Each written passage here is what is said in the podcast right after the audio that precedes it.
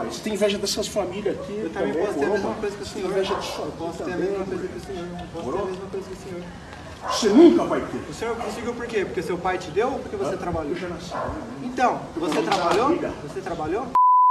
Você, com certeza, recebeu alguma encomenda durante a pandemia de um entregador de aplicativo. Foi lá, cadastrou seu cartão de crédito, fez o pedido e em poucos minutos chegou um jovem na moto para entregar o que você queria.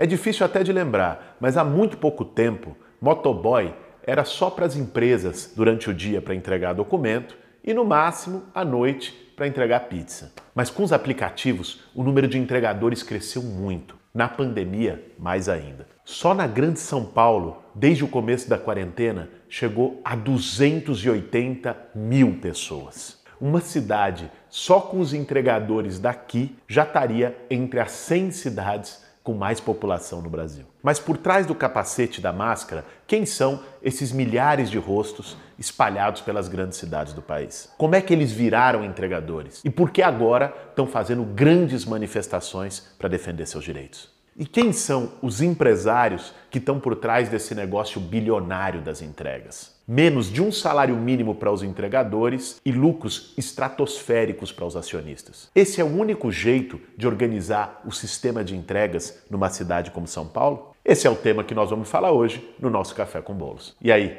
tem tempo para um cafezinho? Para fazer um bom café, meu bem.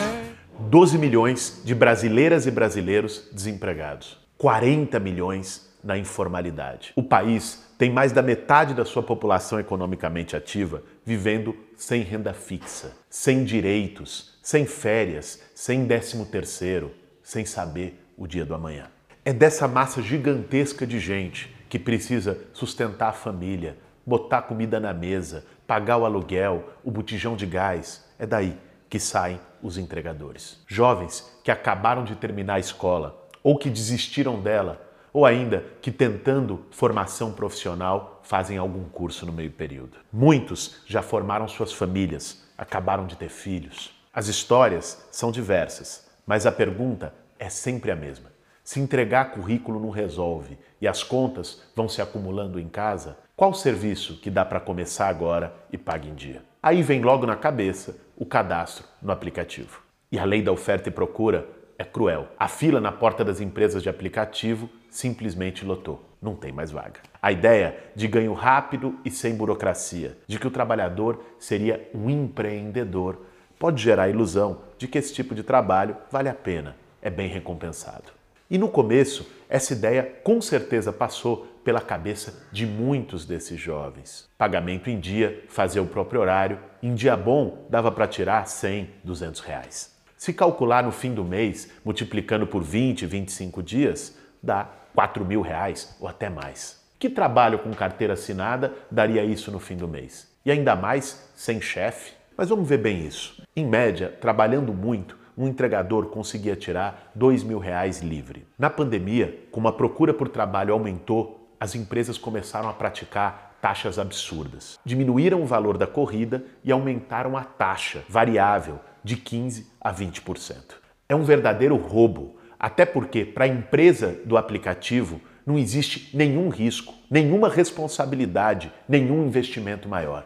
Os caras fornecem uma tecnologia de aplicativo. E para isso, eles se colocam no lugar de tirar de 15 a 20% de cada viagem que o cara faz. Eles não pagam um real de gasolina. Não tem nem ponto de espera. Essa é uma reivindicação dos entregadores. Ponto de descanso. Eu fiz uma entrega para esperar outra. Eu vou para onde? Eu vou voltar para minha casa? As pessoas ficam jogadas, atiradas na rua. Até aparecer outra. Não tem um ponto para parar para comer. O cara vai comer, o almoço dele come na calçada. A empresa não paga nada, não pagou a carteira de motorista, não pagou a moto, nem a porcaria do isopor que carrega o logo dela. Se a moto quebrar, quem paga o conserto é o entregador. Se tiver um acidente, ele não tem nenhuma assistência da empresa de aplicativo. Mas aí vem a facilidade de pedir pelo aplicativo, não precisar ligar, escolher o cardápio pelo celular. Então, o iFood vira obrigatório para todas as pizzarias do bairro. Isso significa que 15 a 20% de todo o faturamento vai para o iFood, ou para o Rappi, ou para o Uber Eats. O comércio local, que sustenta a economia do bairro, deixou de ser local. Porque a relação perversa que as empresas de aplicativo estabelecem não é só com o entregador ou com o motorista. No caso das entregas, é também com os pequenos restaurantes. Eu conversei com a produtora gerente lá do Bar do Alemão para falar que ela estava numa pequena batalha particular com as empresas de aplicativo, porque é o seguinte, bicho. Primeiro, taxa.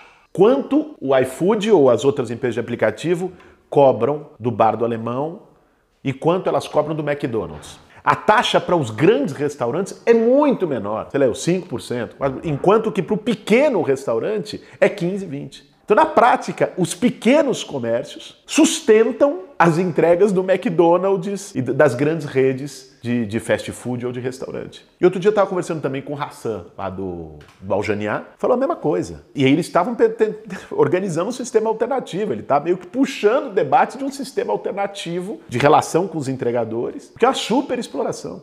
A cada clique no aplicativo, 20% de todo o dinheiro da economia popular sai e vai parar na bolsa de valores ou em fundos financeiros espalhados pelo mundo. O Uber, por exemplo, tem como investidor o Fundo Público da Arábia Saudita. De cada oito fatias de pizza de mussarela aqui no Capão Redondo, duas vão para o Sheik árabe. É, só, ele só come esfirra. O cara pega a nossa pizza aqui e só come esfirra. Ah, mas não tem jeito. Sempre foi assim e sempre vai ser. Não, tem jeito sim. E muitas iniciativas de regulamentar e garantir direitos para os trabalhadores de aplicativo já estão acontecendo no mundo todo. O Parlamento da Califórnia, por exemplo, aprovou uma lei que reconhece os direitos trabalhistas dos trabalhadores de aplicativo. Em Buenos Aires, o RAP foi condenado judicialmente por impedir a organização sindical. Iniciativas parecidas estão acontecendo na Bélgica e na Espanha. Aqui no Brasil, nos últimos meses, nós vimos o início de um verdadeiro levante dos entregadores indo para as ruas, paralisando as atividades e fazendo sua voz ser ouvida. Criar regras que limitem os lucros absurdos das empresas de aplicativo e, ao mesmo tempo, assegurem os direitos para os entregadores e motoristas não é só possível, é necessário e é urgente. Existem vários caminhos que podem ser desenvolvidos. Um deles é colocar um teto para a taxa que as empresas cobram dos trabalhadores e direcionar o excedente para um fundo de assistência. Por exemplo, uma taxa que é hoje de 15 a 20% que a Uber, o iFood, o Rappi cobram daqueles que trabalham, pode ser colocada como 10 o máximo. E esses 5 ou 10 excedentes vão para um fundo que pode ser administrado, seja pelo poder público ou mesmo gerido cooperativamente pelos próprios trabalhadores. Um fundo direcionado com regras para assistência, se o trabalhador caiu da moto, se ficou doente, como se fosse uma espécie de previdência e garantia de direito trabalhista. Outra alternativa, que também tem sido testada, é o desenvolvimento de aplicativos locais, por bairros, que favoreçam a economia popular e cobrem taxas bem menores dos trabalhadores. Bom, a gente falou tudo isso aqui, mas não dá para falar sobre a luta dos entregadores, a ação dos entregadores e a perda dos direitos sem ouvir um entregador. Por isso, eu convidei hoje para fazer parte do Café com Bolo de forma especial o Chicão, que é entregador já há muito tempo, motoboy aqui na cidade de São Paulo. Botar a máscara aqui para poder chamar o Chicão e cumprimentar ele. Chicão, valeu por ter vindo, ter topado conversar. Valeu, cara. Muito bom ter você aqui no Café com Bolos. Chicão, agora na pandemia, mais do que nunca, se percebeu o quanto o trabalho dos entregadores é um trabalho essencial. Foi imprescindível para as pessoas poderem comer, para várias empresas poderem funcionar. Mas ao mesmo tempo, o que a gente viu é que a, a situação de trabalho e de vida dos entregadores não melhorou por isso. Ao contrário, melhorou o lucro das empresas que trabalham com aplicativo. Exatamente. Eu, eu queria que você pudesse falar um pouco sobre isso, sobre essa, essa batalha do dia a dia, como é que você sente, como é que você vive isso. Então, tem bastante coisa para falar. Eu trabalho bastante tempo na rua já, mais de 20 anos. E assim, de um certo tempo para cá, a questão das plataformas tem sido um problema, por caracterizar a profissão do motoboy. A princípio, seria um uma forma de, de você estar tá trabalhando sem vínculo com uma empresa, você está trabalhando por conta, mas não é bem isso que acontece. Na verdade, assim, o pessoal começou com um certo valor, que a princípio, né, acho que para estar, tá, enfim, iniciando os trabalhos, mas hoje está muito defasado. O pessoal está pagando muito pouco, é, o que se refere às taxas de entrega. Por outro lado, não tem vínculo nenhum com o trabalhador. Isso está se tornando um problema. Como é que é essa coisa das taxas, Chicão? Como é que funciona na prática a taxa que o iFood ou o Uber Eats ou qualquer, qualquer empresa cobra de você e dos outros entregadores? É um problema porque as taxas são bem, bem baixas. E como existe hoje a questão do desemprego, tem uma demanda muito grande de, de motoboy, estão pagando uns valores muito, muito pequenos. No iFood, por exemplo, se você recusa um pedido, eles bloqueiam você. Se recusar um pedido, eles não te chamam mais para nenhum. Isso. Então, assim, são várias questões. Precisa melhorar. A taxa, a gente ouviu uma história também da história da taxa variável, que a taxa não é fixa. Às vezes é 15%, pode chegar a 20%. Como é que é isso aí? Tem alguma informação, tem alguma transparência nisso para vocês? Tem alguns casos que a taxa não chega a ser um real por km, tão baixa que é, é variável, depende do endereço de onde você pega, de onde você deixa. E aí tem um, um problema que é o seguinte, além de ser baixa, se você, se você chegar no local e der um problema, eles não pagam retorno. Você precisa retornar, deixar num, num galpão do, do, dos caras, da plataforma, e eles não pagam retorno. Tem uma outra coisa também que é o tempo.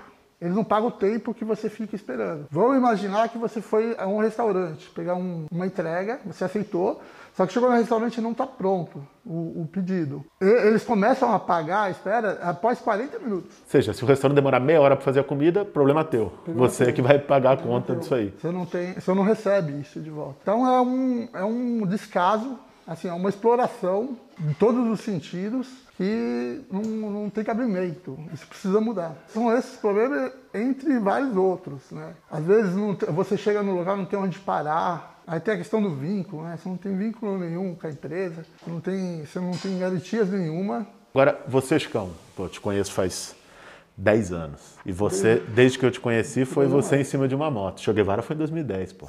Eu fui pra ocupação de Che Guevara. Conheceu, Chico, é coordenador, tá na, na ativa aí há muito tempo.